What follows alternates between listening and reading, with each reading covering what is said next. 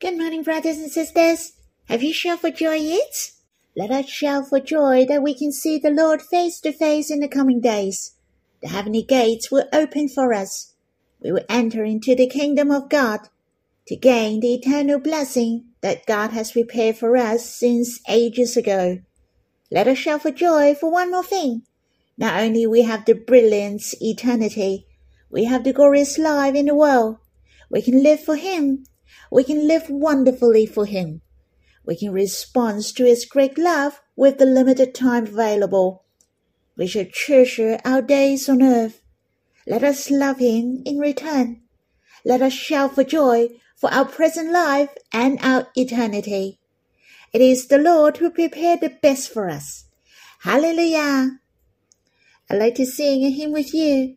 It's in God's Family Hymnal, the 12th, Song 49. The heavenly gate is opened. Let us sing this hymn.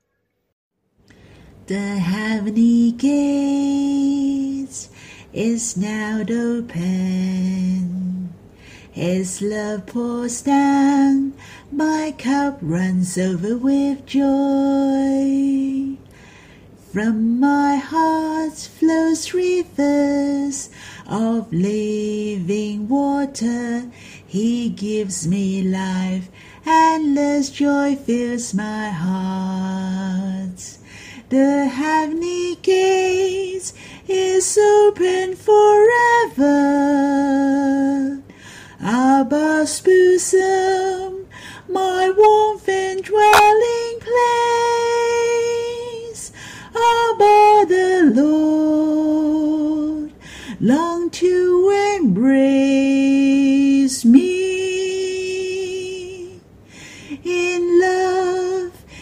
eternally. God's dream of love has now come true. Face to face, we will meet in the clouds.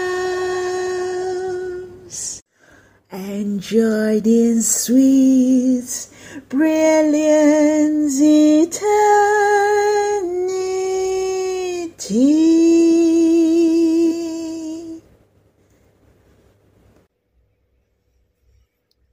My heart is so happy every time when I think of the eternity. It's going to be a very beautiful place in heaven. It's the world of love. There shall be no more sin or separation and death. The most precious is that we will dwell with the Trinity God forevermore. And this is the eternal love dream of Abba, the Lord, and the Holy Spirit. It will be gloriously fulfilled on that day. In fact, we're waiting for that day to meet the Lord face to face. But I don't want to sit and wait. I really hope I can wait for His coming gloriously on earth. I can respond to His love. I can strive for Him and I can partake in building the church with Him to complete His will. And I believe firmly the Lord has His special plan and will on every one of us. I really hope that His will can be fulfilled upon me. I only live once. I cannot live twice. I hope I can make the most of my life to respond my love to Him. I don't want to let Him down. When I sing this song, not only I can foresee the glorious hope in the future, I also have the full confidence in my present life. Truly, my cup overflows. The Lord has united with me forever. He becomes my life, and He makes me live gloriously. My heart is compelled by the glorious future of Abba. I can sweetly taste this splendid eternal of love with Abba and the Lord on that day. Surely our life on earth are not in vain. We love Him. We treasure Him. We commit our life to Him. What we will gain is the greatest blessing, the brilliant eternity. Shall we sing this hymn again? The heavenly gates is now open. His love pours down, my cup runs over with joy. From my heart flows rivers of living water. He gives me life, endless joy fills my heart. The heavenly gates is open forever. Abba's bosom,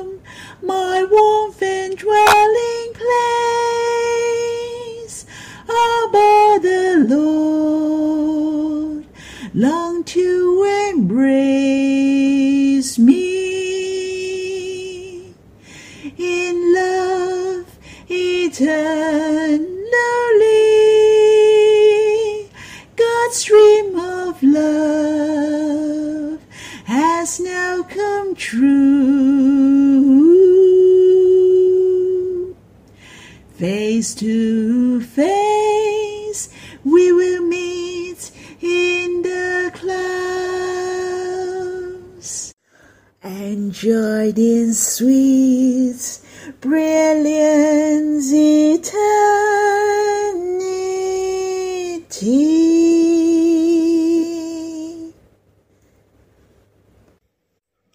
Shall we have some time to pray? Lord, thank you for our life on earth and eternity are the most brilliant and glorious. Thank you for letting us to know you and follow you on earth. You also give us days to respond to your love. We're not waiting to die. We're waiting for your love dream to be accomplished, and we can meet you face to face on that day. Lord, heavenly gates will be widely opened.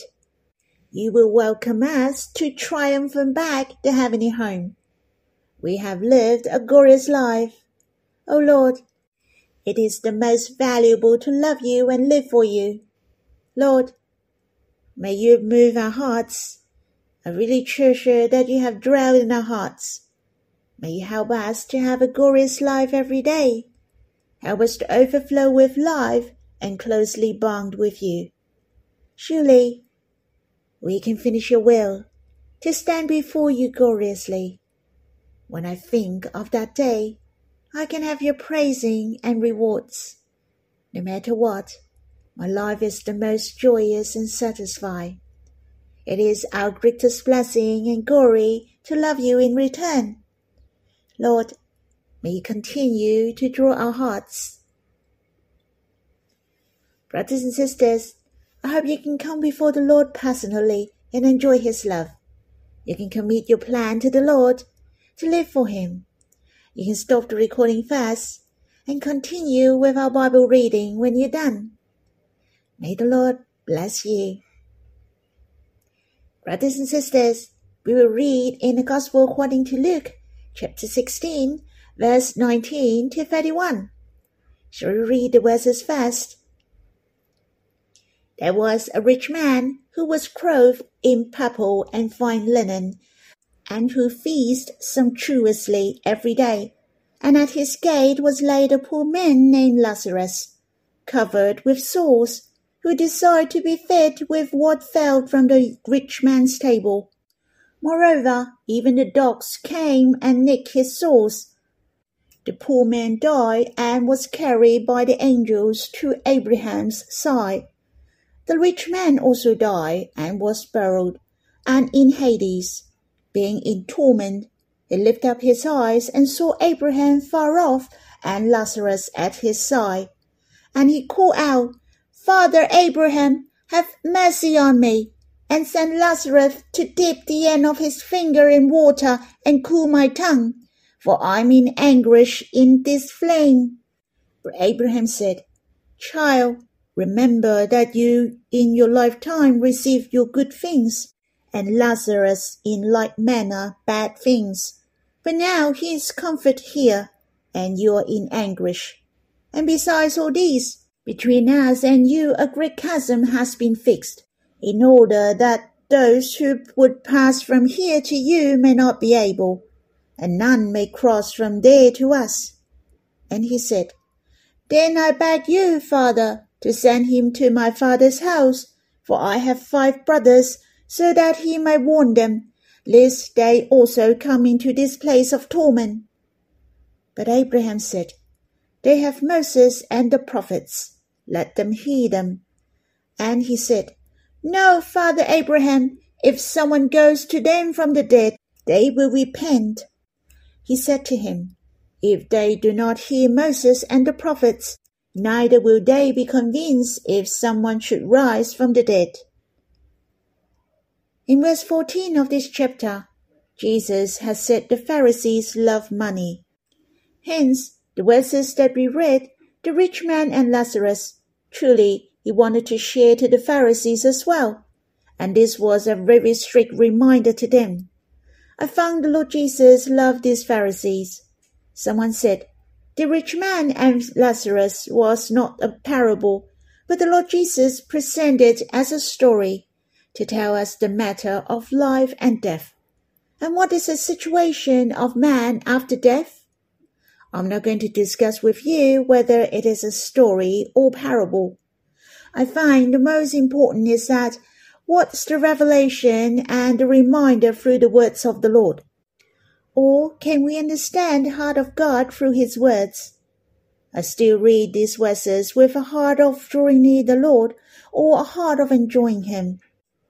When I quiet myself, and I respond to the Lord when my heart was touched throughout my meditation. I experience the presence of the Lord is with me. He is drawing near to me. He will talk to me and teach me. This is how I enjoy these verses and you should be the same. If you're listening to this recording, you're responding to the Lord and you have the interacting with Him. Then you're on the right track. I'd like to share with you my impression while reading these verses. It's so obvious that the rich man didn't have a name at all, but the beggar has a name, Lazarus. I think that it is important for everyone to have a name. The Jewish focused on names particularly. When the Lord Jesus shared a story, he didn't mention the name on purpose. Obviously, some are remembered and some are not. Whether they are remembered or not does not depend on their wealth, but their hearts to God. Brothers and sisters, our names are on the book of life. But what about our life? Is it meaningful and valuable? Can it last until eternity? Brothers and sisters, let us encourage each other. We shall live for the Lord, which is the most meaningful, the most valuable, and remembered by God. In fact, my heart was touched at various places when reading these verses. There are a few reminders to me as well that I'd like to share with you but I cannot finish it. I'll see if I can share with you later on. The words from the Lord here is a great reminder to me is faith. As you all may know, the rich man went to the Hades, and his suffer was not because of his wealth. It is not because he lived on earth in luxury. Lazarus could go to heaven was not because he was suffer from poverty in the world. The reason why he could go to Abraham's side because of his faith. Abraham was the father of faith, for he was justified by faith. Hence Lazarus returned to his father's Abraham because he was faithful to God as Abraham. Lazarus was justified and was saved by his faith, and the rich man went to Hades because of his unbelief. We are saved for we believe the Lord Jesus. We are saved not through the good works, but believe the Lord Jesus. He died for us, and we were willing to repent. We believed and received Him. We are saved this way. We will go to the heaven in the coming days. If we take notice in verse 30, the rich man said, No, Father Abraham, but if someone goes to them from the dead, they will repent. It has proved that man needs to repent and believe the Lord and accept the salvation. Then they could be saved. My heart was touched here that faith is very important, for it affects our life and death eternally. I also think of our life. Not that we will go to hell in the future. We are saved as long as we believe the Lord Jesus. But the key in our daily life is whether we are enjoying the eternal life. Have we experienced God? Whether we have a glorious life is based on your faith. As per the Bible said, we shall live by faith. That reminds me to think of a verse in the letter to Galatians, chapter 2, verse 20 mentioned. I have been crucified with Christ. It is no longer I who live, but Christ who lives in me. And the life I now live in the flesh, I live by faith in the Son of God, who loved me and gave himself for me. So I know my life does not consist in wealth, but it is important you have faith in God. We have to enjoy Christ who lives in us, so we can enjoy life, to live by our faith in the Son of God. This is the wise decision to make for you and me, to choose to live with God every day, to enjoy the love of the Lord, and you will never regret to make this decision. The second thing I'd like to share is wealth may not be a blessing, and the poor may not be a disaster. I believe you may feel the same after reading this story. In verse 19, there was a rich man who was clothed in purple and fine linen, and who feasts sumptuously every day and this is the symbol of being wealthy. And more important, it has shown this rich man lived in worldly pleasure and material things. I like to ask, is that means he is blessed? And is it the way of being blessed to be feast sumptuously every day? I'm sure you know very well that if you are very wealthy, eating and drinking every day, feast sumptuously, I believe it is not blessed but being tormented. Many people heavily orientate towards money nowadays. They are materialistic and often display hedonistic attitudes. Is this the real blessing? Here it is a reminder for every one of us. The real blessing is for the future as well. It's not only at present time. If you're having fun, but you're going to suffer in the future, though you are not yet die, but you have to be hospitalized later on because of your lavish meal and binge drinking, then what you did are not the blessing but the disaster. Hence, I shall repeat again, the real blessing shall include the future as well. I shall be gracious to God that what I have today, I will continue to enjoy and we have to be thankful to God for the blessings to come.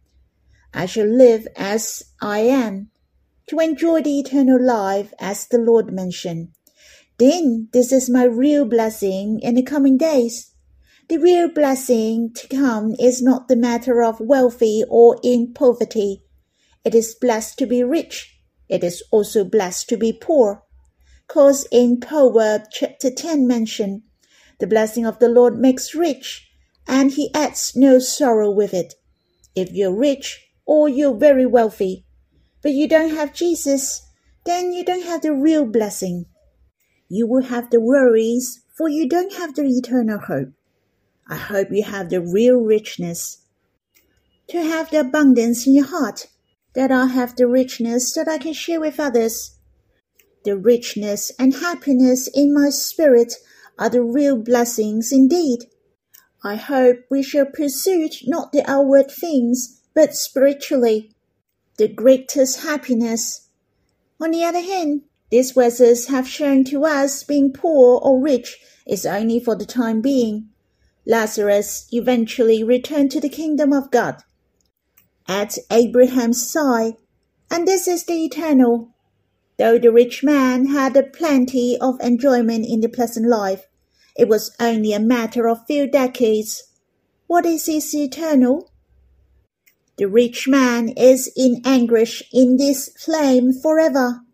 If being rich or poor is only for a while, what about our life? Our life are short. For this light momentary affliction is prepared for us an eternal weight of glory, being all comparison. Brothers and sisters, we shall look to the future. We shall see what God has prepared for us is more glorious and fair. Every one of us is filled with hope and amazing prospects. We shall shout for joy. Not only we will return to Abraham, we will return to the Father's bosom.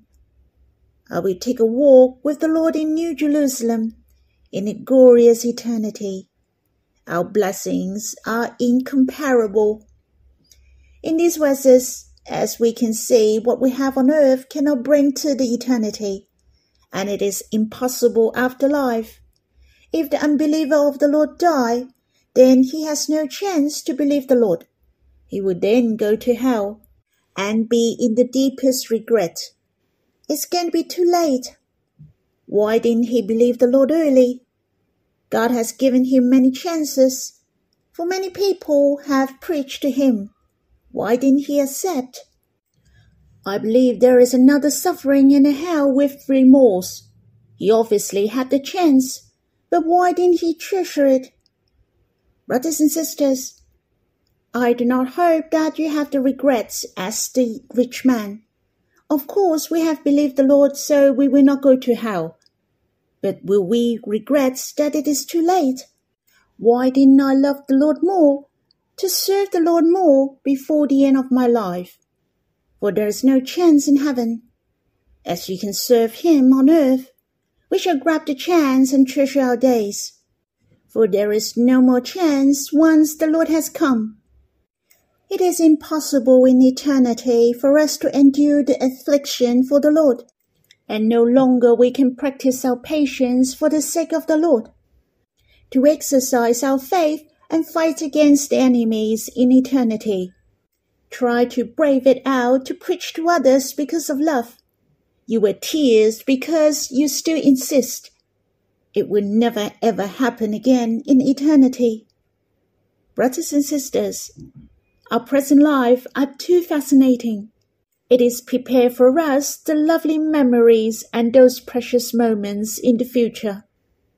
Do not waste our life, for the chance of suffering for the Lord is running out once the Lord comes. We are so blessed to love Him in return and to pay Him back on earth. It's so precious. The Lord has prepared the rewards for us. He will praise us I hope every one of us will be praised before the stage of Christ. May the Lord bless us. Shall we pray? Lord, thank you that you have saved us. You have changed our eternal ending. O oh Lord, we gain this precious good news by faith. We gain the eternal life that we shall give a million thanks. We also precious you gave us the days on earth we can respond to your love and love you in return. Lord, faith is very important. It affects the life and death of our being. It also affects the glory of our present life and the blessings in the future. Lord, let us live with faith, to live for you by faith, not only seeing the pleasure at present, but the blessings in the future. Our present life cannot separate from our future. It is closely related. Lord, let us imitate Paul. It is no longer I who live, but we live with you, and we live by faith in the Son of God, who loved me and gave himself for me. Lord, how precious! You make our life filled with hope. We have the most fascinating future.